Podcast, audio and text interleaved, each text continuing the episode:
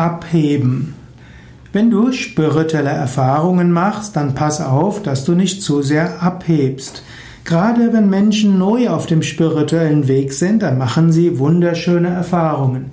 Wer mit Yoga beginnt, der hat viel Freude, der hat viel Inspiration, bekommt neues Prana. Manche Menschen, die mit Yoga beginnen, haben großartige spirituelle Erfahrungen, Lichterfahrungen, fühlen sich Gott sehr nahe. Dort muss man aufpassen, dass man nicht abhebt. Abheben kann tatsächlich eine Gefahr sein. Denn aus Abheben kann dann irgendwo auch eine schwierige Landung kommen. Denn wer hoch hinausgeht, kann auch tief fallen.